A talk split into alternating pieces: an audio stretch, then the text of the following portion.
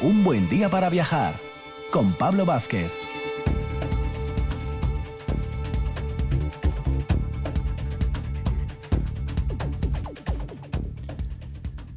Viajar sin duda es uno de los grandes placeres de la vida. Conocer nuevos lugares, acercarse a la gastronomía, a la cultura, a la historia, al folclore, a la etnografía. Por eso desde RPA desarrollamos con mucha ilusión este programa, Un buen día para viajar. Difundimos todo lo que tiene Asturias a nivel de recurso turístico, viajero y también ya sabéis que salimos fuera de Asturias. Así que una vez más tenemos el, equipaje preparado y nos vamos a mover un poco a lo largo y ancho de Asturias y también, como digo, pues fuera de, la región. A modo de sumario, comentar que esta mañana lo primero nos vamos a acercar al occidente asturiano, nos vamos a ir a la zona costera eh, de Valdés, muy cerquita allí de Luarca, a conocer los jardines de la, de la Fonte Baixa. A continuación, de Ruta por Asturias, una de nuestras secciones predilectas a nivel de la naturaleza, nos acercaremos al lado contrario, al oriente, a la zona de Picos de Europa. Y por último, tema gastronómico, tema casi también etnográfico, el queso casín. O sea, hoy vamos a tocar el occidente, el oriente y el centro. Sin más dilación, comenzamos nuestro viaje.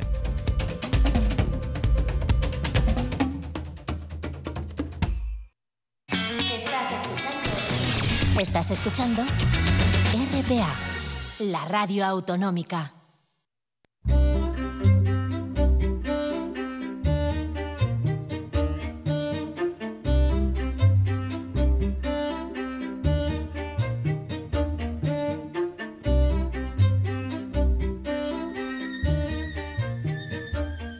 Como comentaba en la introducción, en este pequeño sumario rápido, nos vamos a acercar al occidente asturiano, a la zona del Concello de Valdés, nada, pegadino ahí a, Luarca, eh, en el Chano, donde se encuentra uno de esos recursos sin duda muy llamativos que tiene Asturias, tal vez un poco incluso todavía desconocido, pero que poco a poco se está dando a conocer. Y me estoy refiriendo a los jardines de la Fonte Baixa. Unos jardines que la anfitriona va a ser guía, en este caso allí en esos jardines, se llama Carla Suárez y ya la tenemos al otro lado de la línea. Buenos días, Carla. Buenos días. Un placer tenerte aquí y muchas gracias. Gracias a vosotros. Mira, Carla, estaba comentando así un poco lo que es la, introducción, que son unos jardines tal vez un poco todavía desconocidos, pero que en los últimos años se, están dando un poco más a conocer, lógicamente, es uno de esos recursos que tenemos en Asturias, sin duda muy, muy llamativo. Pero dándos una pequeña introducción para que el oyente que nos está escuchando sepa un poco de, los, de lo que hablamos. ¿Qué son esos jardines de, la Fonte Baixa? Vale, los jardines de la Fonte Baixa son los jardines privados más grandes de Europa. Y bueno, pues el propietario José Rivera Larraya era también el propietario de la multinacional Panrico. Y bueno, pues vino por aquí en los años 80 y decidió construir una casa y poco a poco pues fue comprando todas las fincas que, que rodeaban su casa y fue convirtiéndolas en, su jardín, en este su bosque jardín. Este señor no, no era asturiano, quiero decir, él simplemente como que, bueno, se, enamoró de la zona, ¿no? Eso es. Vino por aquí, le encantó la zona y bueno, pues decidió hacer aquí la casa y así fue. Por eso a veces también a los jardines les llaman así un poco casi, no digo irónicamente, pero como nombre un poco popular, eso de los jardines de pan rico, ¿no? Eso es, sí, sí, también se les conoce como los jardines de pan rico. Nos acabas de decir que es uno de los más grandes, pero ¿qué extensión eh, tiene prácticamente los jardines? ¿De, cuánta pues extensión hablamos? Tres hectáreas, son tres hectáreas. Tres hectáreas. Es más grande que el Jardín Botánico de Madrid, por, por dar un ejemplo, prácticamente, ¿no? Para que la gente se haga una, una idea. Eh, eh, José Rivera Larraya, este, este señor, eh, estaba en activo cuando, cuando, cuando hizo estos jardines, o esto fue un poco como lugar de retiro, simplemente venía de vez en cuando. ¿Cómo era un poco el contacto?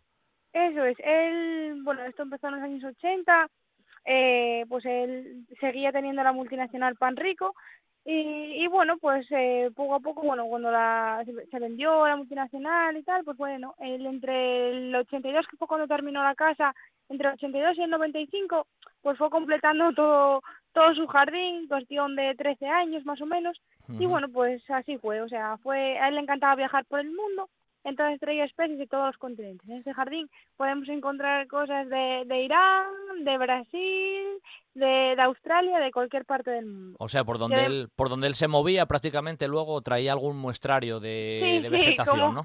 Como un recuerdo, eso es. y lo iba plantando en sus, en sus jardines. Sí, los trasplantaba incluso, hay árboles centenarios.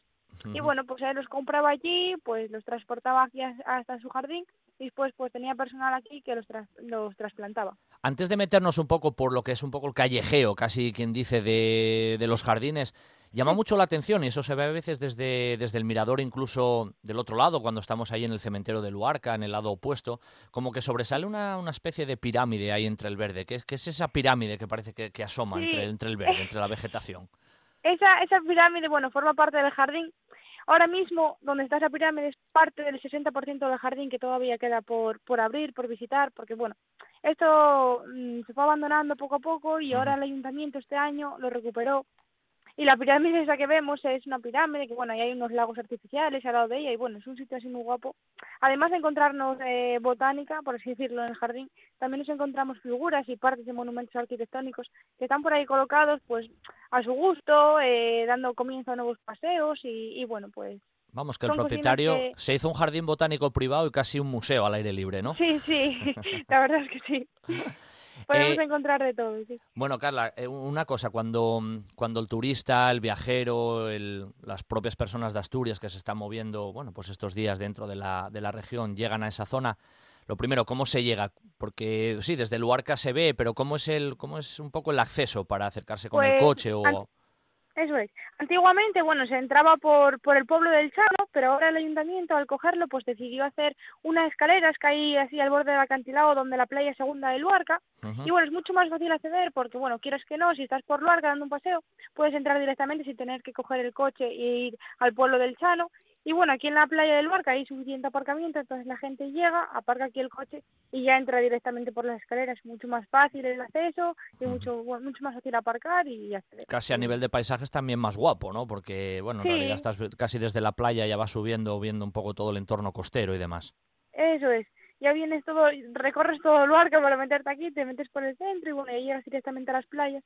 Y aquí, bueno, como hay aparcamiento suficiente, pues bueno, entras por ahí y sí, ya estás como más metida en lo que es el pueblo de Luarca. Bueno, Carla, tienes que hacernos ahora viajar casi virtualmente a los jardines y cuando los turistas os llegan ahí, se acercan y tú les enseñas un poco el recorrido, más o menos, ¿por dónde los llevas? ¿Cómo inicias el recorrido? ¿Qué es lo primero que les vas comentando? Un poco, ¿qué, le- qué les dices? ¿no? Para, para que el oyente que está aquí ahora escuchándonos se imagine que casi estamos allí en los, en los jardines paseando contigo. Bueno, pues yo al principio siempre cuento así un poco la historia, cómo se fueron haciendo estos jardines y bueno, la, la historia del jardín prácticamente. Y bueno, pues después empezamos y empezamos a... Hay unos paseos, cada paseo tiene un nombre. Y bueno, vamos por paseo, les indico el nombre del paseo y les comento un poco todas las especies de botánica que podemos encontrar ahí en ese paseo, por qué están allí y las figuras que nos vamos encontrando. Danos algún ejemplo así de la vegetación que nos encuentras en uno de esos paseos, imaginariamente, como si estuvieras haciéndolo ahora allí.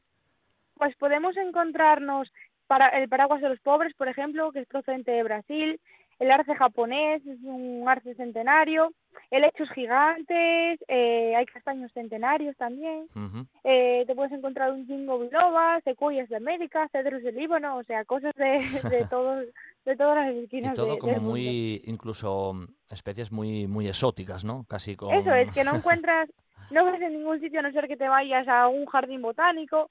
Por ejemplo, los helechos gigantes es como una de las plantas más destacables que tenemos aquí en el jardín. No se encuentran en ningún lado. Por ejemplo, en el jardín botánico de Gijón sí que te puedes encontrar un par de ellos. Pero bueno, ya te tienes que meter en algún sitio que esté hecho para ello. No, no encuentras un helecho gigante en cualquier jardín privado. No, claro, en, una en un jardín privado eso no es lo, lo- lo habitual. Bueno, o sea, este es. señor era amante de esa vegetación y lo dicho, se hizo su, su jardín botánico privado que muy poca gente en su día, bueno, visitarían sus amigos, como quien dice, o, o personas afines a él, pero, pero poco más, ¿no? Sí, sí, al principio, bueno, sí, era así para los amigos, conocidos, Pero bueno, había aquí un jardinero que bueno, que después empezó a hacer como visitas así en petit comité, gente que le conocía y tal. Sí, sí. Y bueno, si había alguien interesado sí que sí que podría visitar el jardín, pero bueno, ya no era de una manera tan profesional como se está haciendo ahora, porque bueno, se está promocionando y obviamente pues interesa que, que la gente venga y que mire, que venga a ver este jardín, Claro. porque es un recurso turístico que tenemos aquí en Luarca que bueno, que está poco explotado y poco a poco a ver si la gente se va animando y, y quieras que no, esto puede dar nombre nombre a, a lo que es el Concejo de Valdés. Oye, Carla, ¿hay, una, ¿hay alguna escultura que tú nos, nos puedas reseñar? Porque has dicho que hay varias esculturas, fuentes, algún arco. ¿Hay al- algo así que sea un poco más llamativo, que tenga Sí, alguna anécdota Puede- curiosa, alguna cocina así original? podemos encontrar fuentes como la pirámide que tú me decías antes, eh, puertas, por ejemplo, podemos encontrar la puerta de un convento de, de Málaga que estaba en ruinas, pues el señor lo recuperó y lo trajo para aquí. Lo trajo desde Málaga. Sí, eso es. Madre mía. El- también podemos, hay una plaza que se llama la Plaza del Campanario, ahí está el antiguo campanario de, de la iglesia de Pola Vieja, antes de, bueno, Sí. cuando la tiraron para hacer la nueva, Sí, pues el señor recuperó el campanario y lo trajo para aquí, para su jardín. ¿Y estas cosas qué lo, qué lo iría? ¿Lo iría comprando? En muchos casos casi, por ejemplo, esa iglesia que estaba medio en ruinas, pues lo, lo cogería sin más. ¿Cómo, cómo haría? ¿Lo compraría directamente? bueno, pues eh, él contactaba con la persona que fuese y bueno, pues eh, si se lo regalaban, pues él lo podría poner en su jardín. Claro, Pero claro. bueno, si no, pues si, si a él le gustaba mucho, pues ofrecía X dinero y, y bueno, pues lo compraba y lo traía para su jardín. Como que iba, Esto, iba reciclando, ¿eh? sí. Bueno, en realidad eh, te iba a preguntar también, Carla, ¿cómo, ¿cómo es un poco la situación ahora desde, bueno, con lo de la pandemia y demás? ¿Cómo estáis notando un poco la presencia de, bueno, de visitantes y de turistas en, en los jardines? Pues se nota mucho que, que la gente viene y bueno, como es un bosque, jardín, te metes en medio de la naturaleza, pues la gente viene ahí a despejar, eh, se intenta alejar de las masificaciones y bueno, pues dar un paseo por, por la vegetación que siempre viene bien y bueno, pues ya te quitas un poco, sobre todo gente de que viene de Madrid y Barcelona, del agobio de la ciudad, bueno, pues es un, un auténtico relax para ellos, con los miradores que tenemos, el paisaje que hay, que es espectacular, que se ve todo el Cantábrico. Eso te iba a comentar. El, el propietario, José Rivera Larraya, aparte de las esculturas, de los distintos caminos y sendas y de las especies así muy exóticas, puso también así algún mirador llamativo y espectacular sobre, sobre el Cantábrico, que se ve así el entorno. Seguro que hay algún mirador llamativo, ¿no? Eh, aquí, como bueno, están las- fincas están a- al borde del acantilado, pues hay dos miradores, el mirador de Severo Ochoa y el mirador del Cantábrico. Son unos miradores espectaculares, bueno, estos nombres los pusimos ahora para diferenciarlos un poco. El mirador de Severo Ochoa lo que ves es lo que es la zona turística de Luarca, que es la atalaya, el faro y el cementerio, por eso se le puso el nombre de Severo Ochoa. Ujú. Y en el mirador del Cantábrico es como que tienes vistas más, más amplias Claro. ya puedes ver lo que es Punta Mulleres, a, a ver lo que es todo el puerto de Luarca, todo el Cantábrico, se ve. Cabo Busto, es muy guapo. muy Las, guapo de ver. las visitas que estáis haciendo son siempre acompañadas, en este caso, por ejemplo, de ti, de, de la guía, o se les da también a los turistas un, bueno, pues un ratito de tiempo libre para moverse por su libre albedrío, o simplemente van siempre guiadas. Los turistas, bueno, pueden elegir entre hacer una visita guiada o hacer una, una visita por libre. Eh, bueno, pues eso, según el gusto y el interés de, de cada uno, bueno, pues ellos pueden, pueden entrar por libre o con visita guiada. Y los que entran con visita guiada, después de hacer la visita guiada, yo siempre les digo que, que bueno, que pueden quedarse por el jardín el tiempo que quieran. Está abierto de diez y media de la mañana a siete y media de la tarde. Entonces, bueno, pueden pasar por ahí el tiempo que, que estime oportuno. O sea, pueden estar ahí metidos lo- en el, dentro del horario de apertura y cierre, pueden estar ahí constantemente, no hay problema. ¿no? Eso es. Sí, sí. ¿Cuánto dura la visita guiada, más o menos? La visita guiada dura hora y media, más o menos, sí. ¿Y qué precio tiene? Pues la visita guiada son 5 euros por persona, que incluye la entrada más, más el coste de, de la guía. Si se llega allí, quiero decir, ¿hay que hacer reserva previa o normalmente con llegar allí, bueno, sacar la entrada y demás es suficiente? ¿O estáis haciendo ahora Para- reservas? Para entrar por libre, bueno, no, no hace falta hacer reserva ninguna, no hay cupo, porque bueno, el jardín es bastante amplio, entonces es un poco difícil que, que se llene, pero bueno, para las visitas guiadas siempre es preferible hacer la, la, la reserva, porque bueno, hay un cupo, y bueno, por semana no es que se llene mucho el cupo, pero bueno, si vienes y si de repente te apetece hacer la visita guiada, pues no hay problema, porque hay sitio. Pero el fin de semana, que suele ser cuando está más, más llena la cosa, pues bueno, para eso sí que es preferible, preferible reservar. Mira, te voy a hacer una doble pregunta casi para, para terminar. Desde, desde tu punto de vista como guía que llevas ya un tiempo ahí moviéndote por los jardines, ¿cuál es la, no sé, la especie así de vegetación que, que, a ti más te llama la atención o que más te gusta contar a la gente por su belleza o por su originalidad? Y luego, por otro lado, la segunda pregunta sería un poco a los turistas, ¿qué es lo que más les llama la atención? Sobre todo a los que vienen un poco a lo mejor fuera, fuera de Asturias. ¿Qué caras ponen cuando conocen eso? Que a lo mejor era más desconocido y sin embargo al visitarlo les cambia un poco la, la perspectiva. Pues a mí me encanta, siempre cuando explico el jingo biloba, la secuoya de América y el cedro del Líbano, la gente siempre pone cara de sorprendida porque, bueno, les cuentas anécdotas sobre, sobre esas especies y quedan alucinados porque, bueno, son cosas que se desconocen y si no te las cuentan no, ni siquiera las buscas. Sí, sí. Entonces, bueno, siempre les llama mucho la atención esas tres, esas tres especies. Y bueno, pues a los, los turistas, bueno, los miradores eh, siempre acaban con la boca abierta, son unas vistas espectaculares. Y bueno, pues después también las cosas que se encuentran, o sea, es que no, no te lo esperas de repente te dice, mira, este campanario viene de aquí de una iglesia. Y dice, meca, ¿cómo este señor pudo traer un campanario de una iglesia para, para su jardín? O mismamente una figura que la llamamos la gruta, aquí se bautizó como la mullerina, se trata de una vestal, y bueno, pues la gente dice, meca, ¿y esto? Sí, o sea que las caras al final son, son un poco también de, de, sorpresa. Oye, para terminar, ¿tienes alguna anécdota así que puedas contar de, pues eso, de alguna de esas especies que tú decías que a ti te gusta mucho explicar? ¿Alguna cocina que nos puedas contar así, eh, bueno, en petit comité, que no sea tampoco, como siempre digo, un spoiler para que luego la gente vaya allí y lo conozca? Pero bueno, un pequeño detallín que te gusta comentar y que comentas a los turistas de alguna de esas especies. Bueno, pues siempre comento que, por ejemplo, la secuoya de América es un árbol inífugo y para provocar su reproducción lo queman, porque con el calor expulsa las piñas. Entonces, esto de que un árbol no se queme, pues siempre nos llama un poco la atención.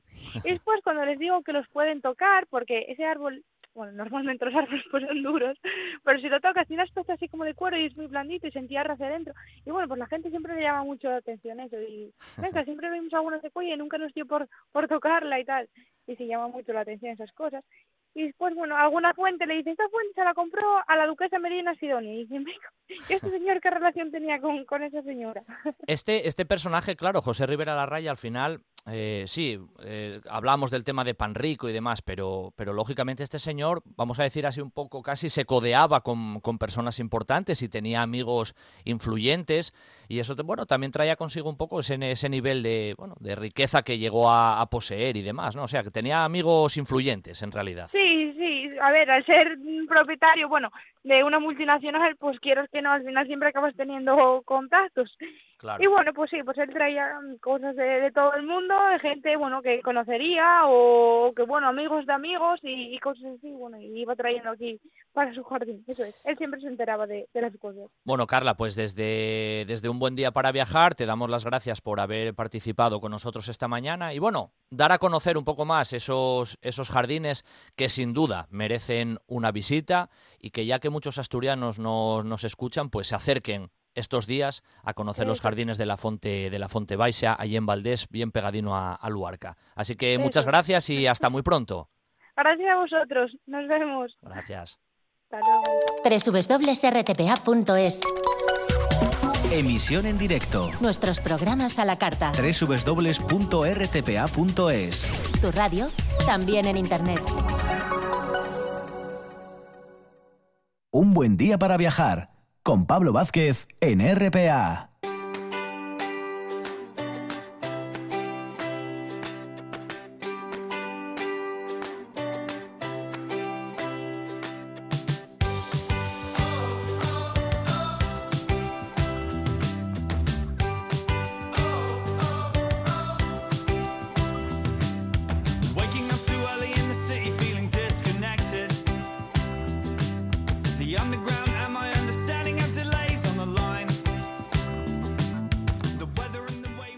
Calzamos una vez más las botas, nos preparamos la mochila y alguna que otra cosa más, porque mm, hoy en De Ruta por Asturias, esa sección de senderismo, naturaleza y demás que tenemos en un buen día para viajar, nos va a llevar al oriente de Asturias, hacia el Parque Nacional de, de Picos de Europa. Va a ser un recorrido además un poco especial por las características que vais a ver tiene esta ruta que, que vamos a hacer hoy, de la mano de una empresa que vamos a hablar ahora también de ella, MSS Mountain, a cuyo frente hay dos personas, hoy vamos a hablar lógicamente con una, con una de ellas, él es Sergio, Sergio Álvarez, y lo tenemos ya al otro lado. Buenos días, Sergio. Buenos días, Pablo, ¿qué tal? Un placer, ¿eh? Y muchas gracias por, por acompañarnos en esta, bueno, en esta mañana viajera que tenemos aquí en la, en la RPA. Y eso, darte las gracias por, por estar con nosotros. Lo primero, Eh, Sergio, Bueno, las gracias a vosotros. ¿qué es esto de MSS Mountain? Coméntanos un poco también, bueno, pues un poco los orígenes de, de quiénes sois, ¿no? bueno, pues te cuento un poco. Eh, somos dos personas. eh, yo, yo soy asturiano, eh, Silvi- Silvia es italiana. Y nos conocimos hace ya unos cuantos años en los Alpes y decidimos, eh, por nuestras dos aficiones, o sea, nuestra afición común, que era la montaña, decidimos montar una empresa de trekking. Eh, nos encanta la montaña, somos unos apasionados. eh, nuestro estilo de vida tiene que ver con, con la montaña, sobre todo con disfrutar el camino, ¿no? Nos gustan mucho los senderos. Y después de formarnos montamos lo que es MSS Mountain. MSS, para que os hagáis una idea, sería M de Mountain, S de Sergio y S de Silvia, con lo cual de ahí el nombre de, el nombre de la empresa, ¿no? ¿Cuánto, ¿Cuánto tiempo lleváis, me dijiste, más o menos ahora? Eh, pues eh, por nuestra cuenta llevamos como un añito y habíamos trabajado por cuenta ajena durante un tiempo, también trabajamos con agencias en el Camino de Santiago, con lo cual, bueno, Bueno. ya llevamos un tiempo moviendo. Que lleváis tiempo ya en el ámbito un poco también incluso, vamos a decir así, eh, montañero y en contacto un poco con, con la naturaleza Sí, claro, en diferentes secciones. Imagínate, imagínate, yo eh, tengo 42 años, desde los 15 que salgo a la montaña y Silvia eh, desde los cinco meses que subían ya los padres a Alpes y después siempre ha sido Boy Scout, eh, sí, sí. ha andado por la montaña, también hemos corrido, de hecho nos hemos conocido en una carrera de montaña en los Alpes. Sí, sí. Eh, Estabais bueno, predestinados siempre- ya a conoceros en la montaña, eso vamos, eso es indiscutible, no, no, era, no era posible que os conocierais en una ciudad, eso, eso estaba claro. Eso estaba claro y además que creo que es la base de la base de MSS, ¿no? Bueno, pues que los dos compartimos y vivimos la misma historia y encima la vivimos de la misma manera. Antes de que, meter... bueno, también lo que No, sí, perdona, que te Sí, sí. cortaba, que te decía que antes de meternos un poco en el cogollo de esta ruta que vamos a hacer hoy, que seguro que no va a ser la, la última, aunque es la primera vez que, que entráis con nosotros, eh, ¿cómo, cómo estáis viviendo un poco todo esto? Porque me, lleva- me, dice que, me dices que lleváis prácticamente un año y os ha cogido un poco toda la vorágine esta de la, de la pandemia y siempre preguntamos y siempre me gusta preguntar cómo, cómo estáis viviendo esa, esa circunstancia, cómo la habéis enfrentado, ¿no?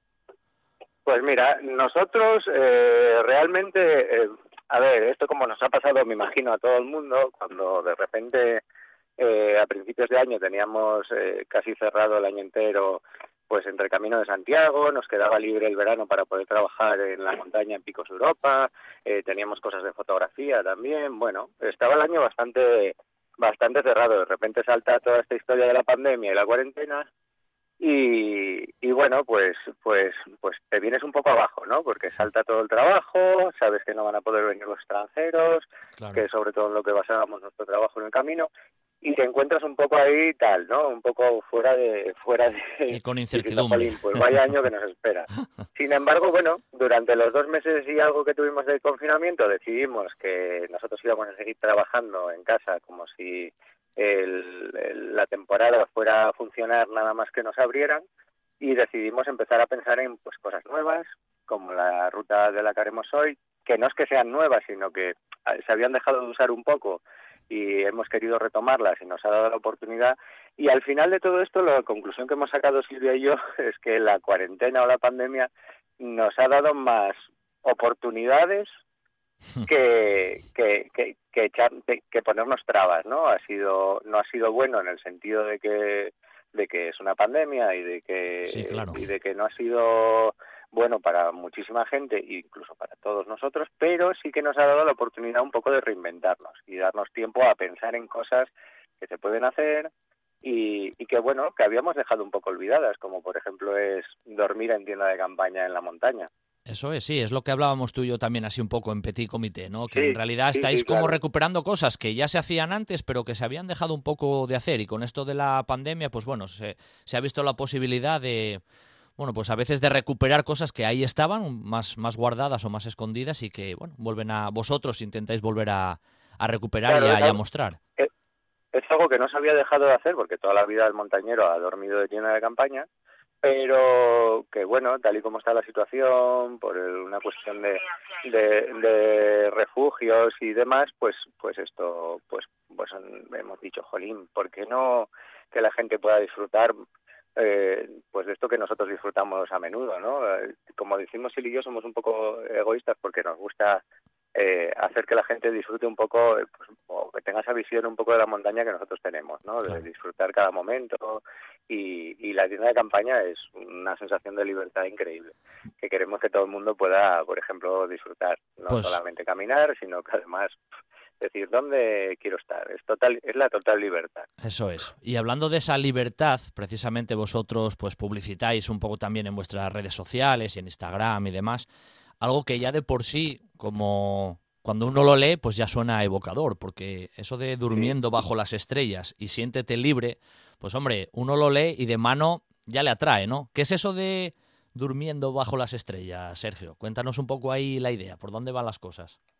Pues mira, es eh, unir un poco, unir un poco todo y lo que te estaba contando, ¿no? Unir un poco montaña, que sería trekking. Nosotros ofrecemos, dentro de la opción de durmiendo bajo las estrellas, ofrecemos varias opciones. La, la, la general o más común sería unir eh, dos días de trekking, de tal manera que haces una subida, haces un buen trekking por los picos Europa. En este caso, generalmente lo hacemos en el macizo, en el macizo central, pero también en los otros dos macizos, en función un poco de las posibilidades de cada uno incluso también en función de si hay perros o no hay perros. O sea, hacemos algunas salidas que son dog friendly, es decir, que viene gente con perros a la que se le puede unir gente que no tenga, ¿no? Claro. Y la idea es hacer un trekking para llegar a una zona chula, a veces cerca de refugio, otras veces no tan cerca, y hacer una noche, disfrutar de cocinar, llevamos hornillos, disfrutar un poco lo que es la experiencia completa, ¿no? De decir, bueno, me voy al monte, estoy alejado, eh, tengo la libertad de dormir aquí, ahí, en el lado que me apetezca, no tienes la limitación de decir tengo que llegar a este sitio y tengo que dormir allí y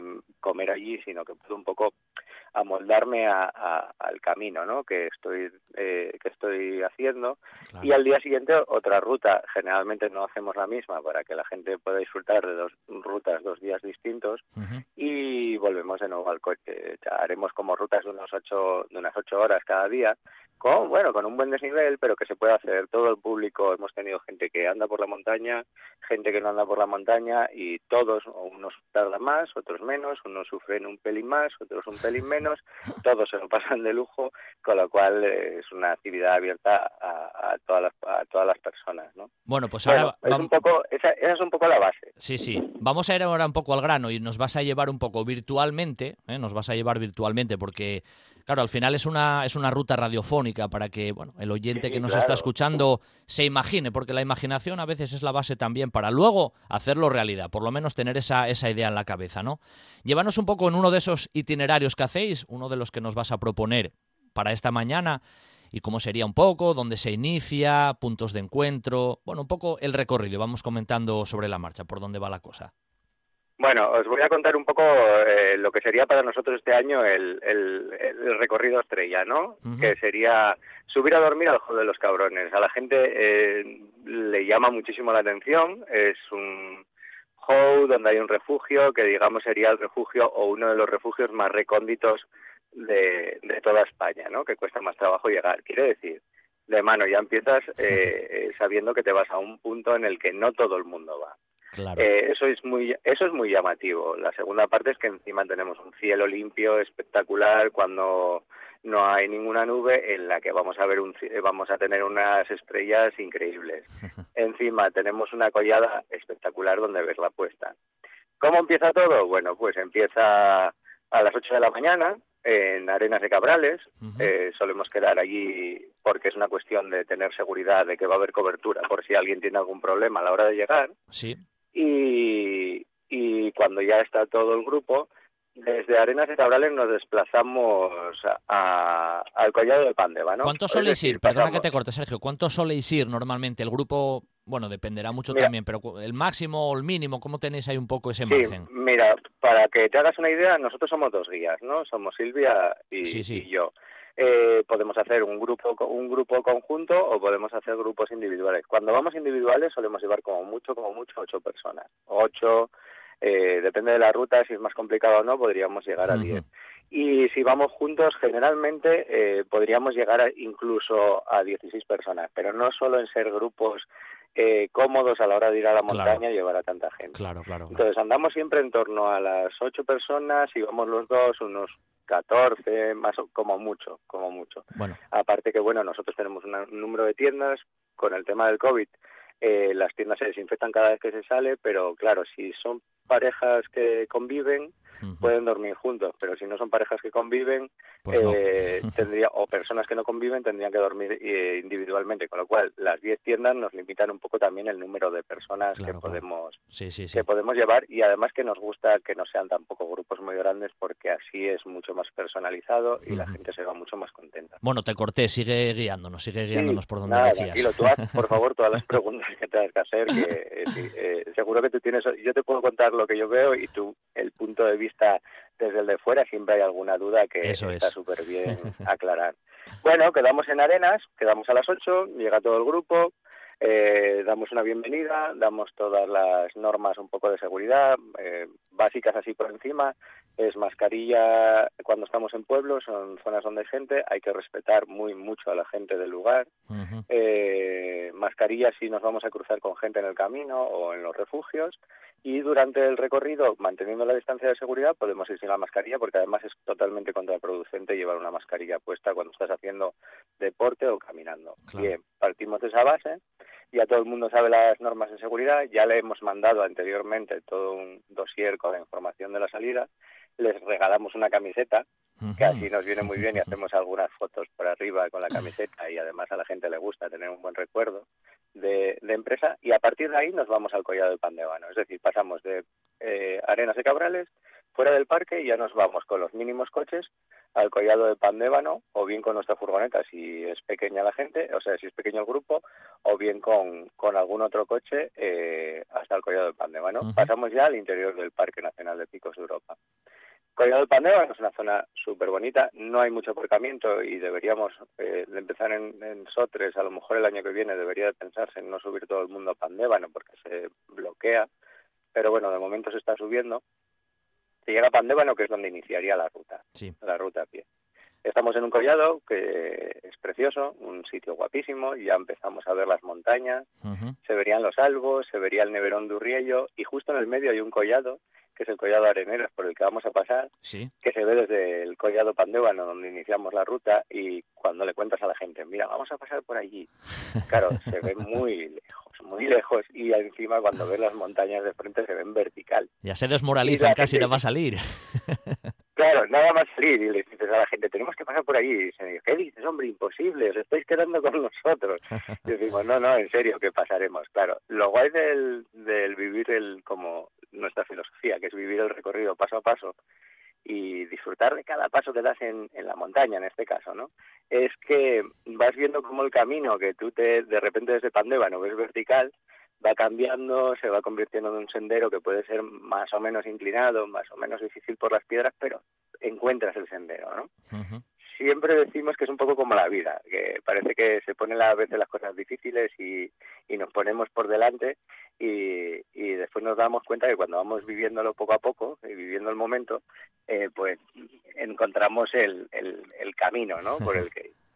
Bueno, salimos de Pandébano, eh, nos acerca, empezamos a subir por un camino eh, de praderías, ahí el collado de Pandébano es el, el sitio tradicional donde subían el ganado en verano la, la gente que vive en Bulnes y, y hay muchas praderías, no tantas como las que había porque cada vez hay menos ganado, Sí, pero claro. sigue habiendo praderías. Sí, sí. Pasamos por el refugio de la Terenosa, que es el primer refugio que nos vamos a encontrar en el camino. Es un refugio pequeñito, aunque este año lo están arreglando. Y, y por ejemplo, está Eva allí y está el guarda, que son gente muy simpática. Y bueno, eh, hacemos una primera paradita allí para coger agua. La gente se va además animando ya poco a poco. eh. Ya hemos caminado unos 20 minutos.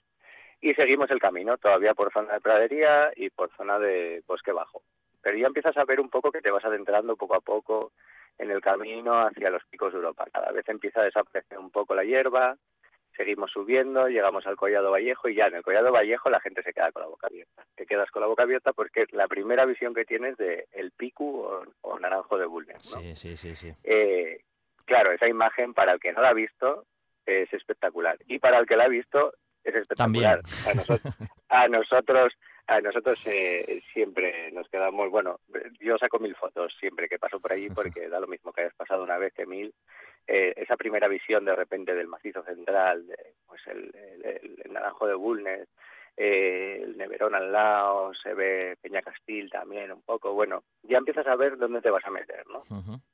Y a partir de Collado Vallejo es como si cambiara la, un poco el eh, cambia un poco el, el, aspecto de la montaña. Vienes de una zona comprado aún y de repente ya te pasas a una zona en la que ya ves que que es que es alta montaña. Empieza a ser caliza, poca mucha menos pradería y ya ahí empiezas a imaginar un poco lo que hablábamos antes de la imaginación, que decías tú, que es una de las maneras eh, que hablábamos ayer también, es una de las maneras más importantes para mí de, de viajar, incluso que hay que utilizar a la hora de, de estar en un sitio físico, y empiezas a imaginar, ¿no? Y te das cuenta de que hace unos 15.000 años, le explicamos siempre a la gente, por allí bajaban los glaciares que había en Picos de Europa, y uno de ellos bajaba pues por el valle que baja de Urriello hacia Bulnes, y se ve perfectamente cómo está tallado, y se ve cómo el Urriello era una formación que quedaba entre dos glaciares y que esos dos glaciares han tallado durante miles de años y, y, y, y ha- y le han dado esa forma característica.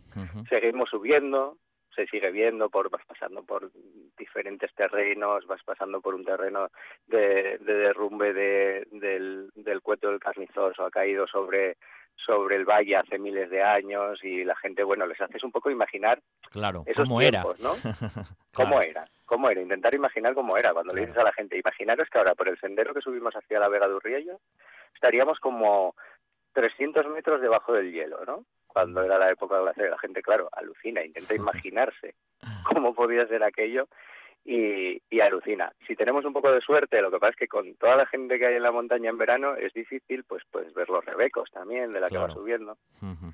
Y bueno, seguimos caminando, es una subida de unos 800 metros de desnivel y llegamos a la Vega de Urriello, que sería una que es una parada que siempre hacemos. Bueno, saludamos a la gente del refugio, suelen estar María, Sergio, Tomás o, o Íñigo y mm, tomamos algo allí, si les apetece comer algo podemos comer algún pinchín para para reponer. tener un poco de, de- para reponer un poco eh, las fotos de rigor, porque claro, estar en la Vega de Urriello con la pared del Naranjo de Bulnes detrás tuya y no hacer unas fotos, ahí ya la gente ya está con unas sonrisas, unas sonrisas en la cara que son espectaculares. es la- lo que siempre les decimos, yo con tal de veros con sonrisa, nosotros ya estamos, ya estamos contentos, ¿no? Y la gente es verdad que cuando llega a la montaña, y más este año todavía, después del tema del confinamiento, la gente es- eh, se libera totalmente. Claro. Y, y es, es, medicina. Y después del pinchín Bueno, seguís, ¿no?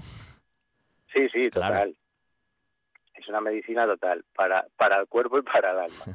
Bueno, para el cuerpo a veces no tanto, ¿eh? Que cuando vas con la mochila bien cargadita, que son unos 10 kilos, 11 kilos, con la tienda de campaña y la comida y demás, cuando se ponen a subir por algunos sitios dicen, oye, esto medicina, medicina... Sí, entre comillas. Pero después siempre siempre se olvida el- lo, que, lo que es el sufrimiento del peso de, de la mochila, ¿no? Desde la Vega del Urriello, que hacéis ahí como un tentempié, por decirlo así, el camino por donde prosigue. ¿Y más o menos a qué altura estamos ya? Sí, mira, para que te hagas una idea, eh, la Vega del Río está a 1900.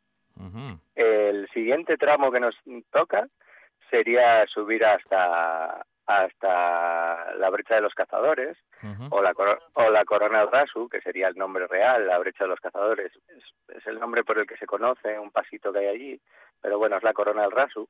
Y eso está a 2.060 metros, es decir, tendríamos que hacer eh, unos 200 metros de desnivel en unos 2 kilómetros, men- algo menos de 2 kilómetros.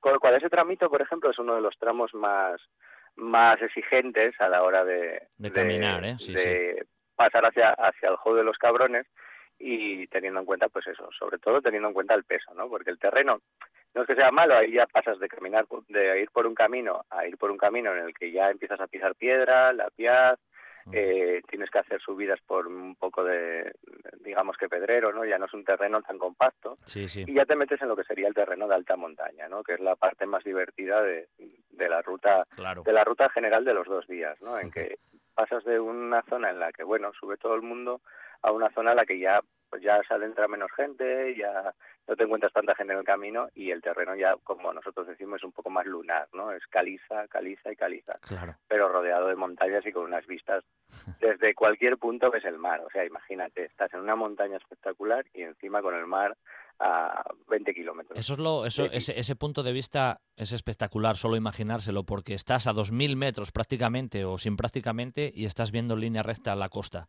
Es como la combinación del paisaje lunar viendo el mar. Exacto, o sea, y es algo que tenemos en Asturias y que tenemos que defender muy mucho, ya que en muy pocas partes del mundo tienes estas oportunidades. O sea, tú te puedes estar en Picos de Europa haciendo una ruta, escalando o lo que sea, y de repente, y de repente acabaste la ruta a las 4 de la tarde, a las 5 de la tarde, te coges el coche y en 35 minutos estás en la playa. Que parece claro, increíble, ¿eh? esto- Es que parece increíble, pero es así, ¿eh? Y, tenemos esa ventaja porque además tenemos un- unas montañas que parecen parecen muy altas, pero en realidad no tenemos tanta altura, son 2.600, el, y 2.648 el- la montaña más alta, eh, pero son unas montañas muy muy muy agrestes, o sea, unas montañas muy muy Sí, lo es, que sirven mucho para escalar, claro. que el desnivel siempre es el desnivel siempre es grande el que tienes que hacer en ellas o sea podríamos asemejarlo a lo que podría pasar en Alpes lo que pasa es que le hemos quitado 2.000 metros de altura no Claro. y y después que tener el mar a 35 minutos cuando llegas al coche es como vale venga es que no puedo pedir más Está claro. Oye, Sergio, desde después de pasar la brecha de los cazadores, que llegáis más o menos a la horcada arenera, ahí creo que Horcada- tenéis como dos opciones, ¿no? Más o menos, es lo que planteáis. sí Ahí siempre planteamos dos opciones. Bueno, todo depende un poco del grupo. Generalmente nos damos cuenta de que cuando el grupo es un poco más grande, el ritmo es un poco más lento. No porque vayan más lentos o porque caminen menos, sino porque, bueno, pues el grupo al ser más grande cuesta un poco más de trabajo moverse y, y solemos ir un poco más justos. Entonces, igualmente, cuando llegamos al Collado de Areneras damos las dos opciones, ¿no? Una sería más directa, en la que vas metiéndote en un hole, sales, metes en un hole, sales, haces un colladito y ya llegas al, al hole de los cabrones, que te lleva desde el Collado de Areneras como una hora y media o así, o hacemos un segundo, una segunda opción que sería yéndonos en dirección a la base de Torre Cerredo, que es la montaña más alta de los picos de Europa. Eh, y justo cuando estamos en la base de Torre Cerredo nos pasamos por el Hole Negro, que es donde se encuentran los restos de ese último, de lo- los restos del último glaciar, un Claro. pequeño helero que no tiene sí, sí. movimiento de ningún tipo, y del el Hole Negro ya nos bajamos también al, al de los Cabrones. Lleva un poco más de tiempo, una es una hora y media, la otra serán como dos horas y cuarto, veinte minutos, depende de lo que nos paremos, y es un poco más larga. Eh, bueno, todo depende un poco del grupo. Siempre nos gusta que dentro de nuestras rutas, eh, como tenemos varias opciones y, y todo siempre está controlado, es darle un poquitín de, de poder de decisión a, a- a- a las personas que vienen con nosotros. Un par de cosinas para ir terminando con respecto a esto, que luego si dejamos algo pendiente volvemos en otra ocasión y, y seguimos Claro, el sí, no te trayecto. esto del, esta, esta palabra del how, ¿a qué, hace, ¿a qué hace referencia, Sergio? Porque se repiten varias veces, el how negro, el how de los cabrones. ¿De dónde Pues viene mira, eso? para que te hagas una idea, eh, Picos Europa es una Picos Europa es un es un es caliza, es una formación de roca caliza. Eh, la roca caliza tiene muchas grietas, es una roca muy porosa y el agua, eh, en realidad el, el dióxido de carbono que contiene el agua eh, es lo que diluye o es lo que erosiona eh, la roca caliza. ¿Qué pasa? Que todas esas grietas a lo largo de miles de años el agua se va filtrando, se va filtrando, se va filtrando y va creando una especie de embudos por el que se por el que se filtra el agua. Bueno, cuando tienen una dimensión relativamente grande, se les llama holes. Ujú, Hole significa agujero, digamos, Sí, o hoyo, sí. más Sí, bien. Sí, sí. Y, y es lo que y de ahí viene el nombre. Entonces, cuando eh, tiene una cierta dimensión y, y por ejemplo, el hole de los cabrones eh, deriva de, del nombre de unos de, un- de uno- de los machos de una especie de, de cabras eh, montesas, eh, digamos salvajes, que había y que ya no tenemos, se extinguieron y, y que pastaban por aquella zona, o sea, estaban por aquella zona, de ahí que venga el, el- el nombre del juego de los cabrones y el pico cabrones que tiene sobre, sobre el juego. Es que la toponimia Eh, siempre da, da como esas pistas, ¿no? Por decirlo así, de, o da esa información claro. que a veces da, sirve también un poco de ayuda. Claro, generalmente siempre te vas a encontrar con que los nombres derivan de algo que pasaba ahí en ese lugar. Eh, o bien fueran los pastores, o siempre le daban el nombre de, de, pues algo que daba, lo que dices tú, que daba la- las pistas, ¿no? De el por qué. Hay veces que no, que se le ha puesto otro nombre, pues por lo que sea. Pero generalmente los nombres que vienen un poco más antiguos siempre tenían pistas de, de qué es lo que había en el lugar o, o- o- o qué era lo que pasaba allí. Y en el juego de los cabrones es donde pues decidimos dormir, cuando es un sitio espectacular, eh, con un cielo espectacular, rodeado de grandes montañas, y que en función del número de personas que vienen en el grupo, pues hay veces que dormimos en el propio juego abajo, o veces que dormimos, por ejemplo, en la collada del agua, si es un grupo muy pequeñito, que es una colladita que queda un poco más alta, como unos 60 metros de altura más, y que es donde además se sube a ver la puesta de sol. Si tenéis la oportunidad alguna vez, de verdad, es el- una de las puestas de sol más bonitas que hay en, en los picos de Europa. Eh, de hecho, te pones a la derecha de la collada, se ve hasta la Peña Santa en la puesta de sol y es, es, es increíble. Y bueno, además nos trata muy bien en el refugio del Juego de los Cabrones, Jorge y Nayara, eh, que son una pareja que son la que lleva el refugio, donde solemos desayunar siempre, invitamos a desayunar a- al grupo. Y al día siguiente la vuelta es por Bulnes, Pero eso lo vamos a dejar, eso lo vamos a dejar para la próxima ocasión, la segunda parte. Vamos a dejarlo ahí. Hoy bien. dormimos ahí donde, donde tú decías y el próximo día vamos a seguir. Muchas gracias, Sergio, por acompañarnos esta mañana y te aseguro que nos has hecho viajar imaginariamente y ver ese, ese atardecer o ese amanecer en ese entorno. O sea que gracias y hasta una próxima ocasión, ¿vale? Muy bien, Pablo, muchas gracias. Un saludo. Un abrazo. Hasta luego. 24 horas al día. RPA, la radio a todas horas. Un buen día para viajar con Pablo Vázquez.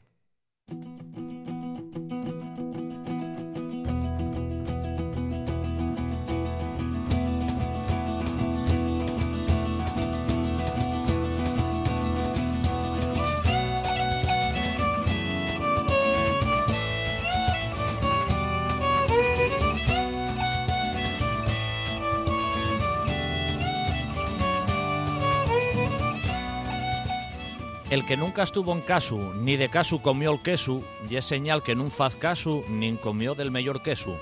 Una frase que nos sirve perfectamente para presentar, en este caso, a nuestra siguiente invitada, que no es otra que la imagen clave para entender la producción del queso casín en Asturias y que no es otra que Marigel Álvarez Martínez. Buenos días, Marigel.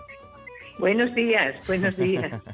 Un placer tenerte aquí en RPA y en un buen día para, para viajar y agradecerte tu presencia matinal aquí con, con nosotros. Lo mismo digo, gracias. Decía yo, Marigel, que tú eres la, la persona idónea para hablarnos de qué es esto del, del queso casín, ¿no? Que en Asturias, bueno, pues es uno de esos quesos con la denominación de origen, pero que a lo mejor cuando, cuando los, y eso casi te lo digo yo por experiencia, cuando los turistas y los viajeros vienen a Asturias, el cabral es el gamonedo, como que son los que todos tienen un poco más en mente. Sin embargo, el casín inicialmente les suena un poco menos. Cuando se van de Asturias y lo prueban, la cosa cambia, ¿eh? El casín es un queso espectacular. El queso gasín es sorprendente y eh, cuando lo prueban les encanta. Tengo muy buenas sensaciones con la venta de queso gasín, les encanta. Marigel, ¿tú qué sabes de esto? ¿Cómo se elabora? Danos unas pinceladas del queso casín. ¿Y cuándo empezó A un poco a elaborarse? Mira, los quesos nacieron en la alta montaña, porque los que vivían cerca de las ciudades vendían el excedente de la leche y tenían un dinero inmediato. Sin embargo, los que vivían en alta montaña, pues elaboraban el queso, enriquecían con ello la despensa y al mismo tiempo, pues eh, podían vender esos quesos. Y así es el cabrales, el casín, el gamoneo y el afuega al pitu. Y el queso casín, lo que distingue de los demás quesos es su forma de elaboración. Es una elaboración ancestral completamente. No hay ningún otro queso como el queso casín. estamos hablando de un queso de leche de vaca. Normalmente los quesos de leche de vaca son suaves. Sí. Yo siempre digo que un sabor tonto, suave. Sin embargo, el queso casín es fuerte, punzante, oloroso, riquísimo. Y eso se debe a su forma de elaborar. ¿Cómo se elabora? Danos ahí los pasos principales. Dinos Mira, cómo se, cómo se inicia. Normalmente, para hacer queso, eso general, se calienta la leche, se añade el cuajo, coagula la leche y al cabo de una hora se revuelve bien esa cuajada, se desuera, Ujú. se saca el suero y de ahí ya empieza a hacerse el queso. o Marigel, una cosa que te, que te corto. El cuajo, de- el cuajo, ¿cómo se obtenía? ¿De dónde se obtenía el cuajo? A ver, el cuajo cada uno hacía lo que podía. Aquí en, en Campo de Caso, en el Consejo de Caso, usaban los estómagos del cerdo. Ah, Siempre había la matanza del gocho y Sí, sí. entonces el estómago se, se curaba y tenía las enzimas para coagular la leche. claro. Antes los antiguos eran muy sabios, tenían la, la ciencia de, de años y años de experiencia. O en otros lugares, pues hacíanlo con, con el estómago del cabrito. En, por ejemplo, en Castilla hacíanlo con los cardos. Claro. Cada uno tenía su propio cuajo, que nadie compraba nada en la farmacia. Claro. Era todo producción casera. Bueno, después que te corté, ¿cómo seguía un poco la, la elaboración, Marigel? Pues mira, la elaboración se cuaja, se trabaja la cuajada. Normalmente para generar para todos los quesos se sala y a curar. Sin embargo, queso casi no. Esas cuajadas se maduran sobre paños. Cada día se dan vuelta y al cabo de cinco, seis o siete días, según el tiempo, pues se amasan.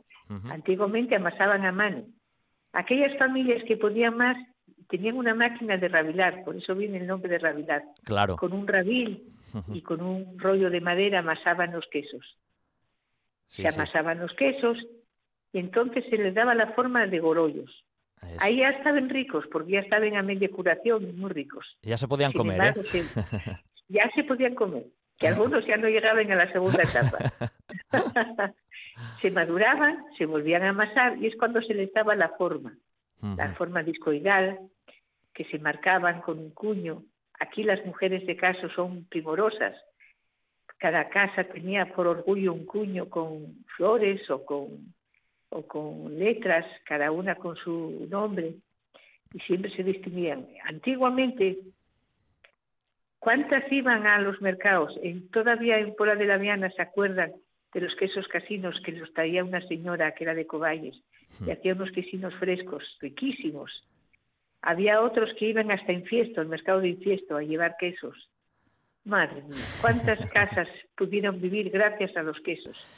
Marigel, tú que llevas haciendo queso desde, desde pequeña prácticamente, conviviste con eso toda la vida, ¿no? Bueno, no, yo empecé, pues ya tenía 20, 30 años. Yo aprendí el arte de hacer queso con mi suegra Marina. Mi suegra Marina, tenía, mira, cómo lo hacían antes. Tenía una vaca con leche, les daba la leche, daba la leche para casa. Todavía vendía litro y medio afuera.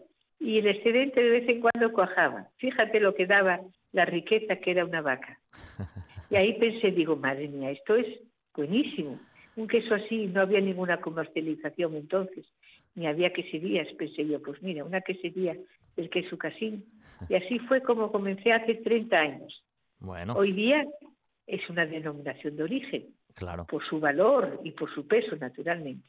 Marigel, tú en realidad es que tienes, un- en este par de minutos que, que nos quedan, es que tienes un currículum de premios muy extenso, porque ganaste la Xana de Plata en el 2004, el Hermandad de la Prove de la Foz, fuiste que será mayor de Asturias, has ganado un montón de menciones a lo largo de estos últimos años por el mejor premio al queso Casín, pero aparte de todo eso, de esos premios que has ido recibiendo y que vamos, seguro te enorgullecen muchísimo y bien merecidos que los tienes, también regentas el Hotel Reciegos Agroturismo, que es un poco mezcla también de esa actividad de turismo rural, ¿verdad?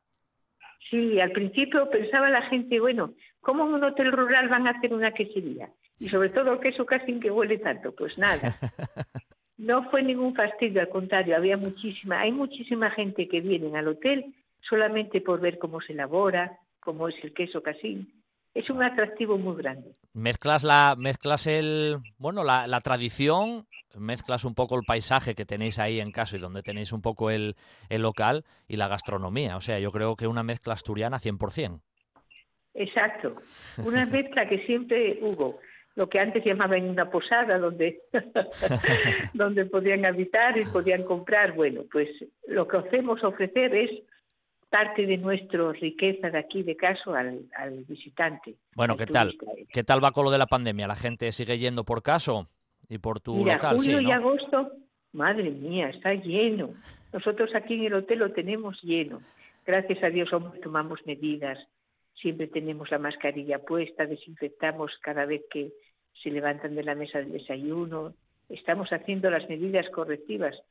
Pero, no obstante, después como vivimos, el, nuestro hotel está apartado, vivimos en plena naturaleza, pues Claro. está tranquilo y es un gusto, es un gusto para nosotros poder ofrecer este paraíso. Bueno, pues es un gusto para nosotros hablar contigo esta mañana, Marigel, agradecerte tu presencia aquí con nosotros en un buen día para viajar e invitar a todos los asturianos que aparte de disfrutar de todo lo que ofrece el Concejo de Casu, una de las cosas que ofrece maravillosas es el queso casín que tú elaboras. Un beso muy fuerte, Marigel. Un beso muy grande para vosotros y muchas gracias. Hasta, la próxima. Gracias. Adiós.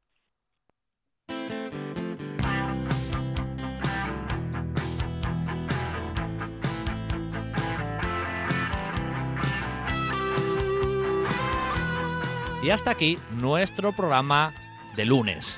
Mañana será de nuevo un muy buen día para viajar. A los mandos técnicos, Quique Regada y al micrófono Pablo Vázquez.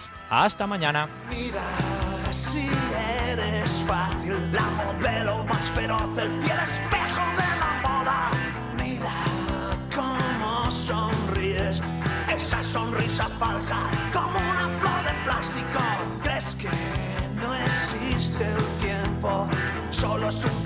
que mueve tu reloj. Y llegan los loqueros, se llevan a mi amor. El amor se ha terminado, regreso al sexo químicamente puro. Siempre viajas tan lejos como los bueyes vivos, comen avena loca. Llegas vía avión indolente y melindrosa. Vuelan a ti las moscas a un corazón raro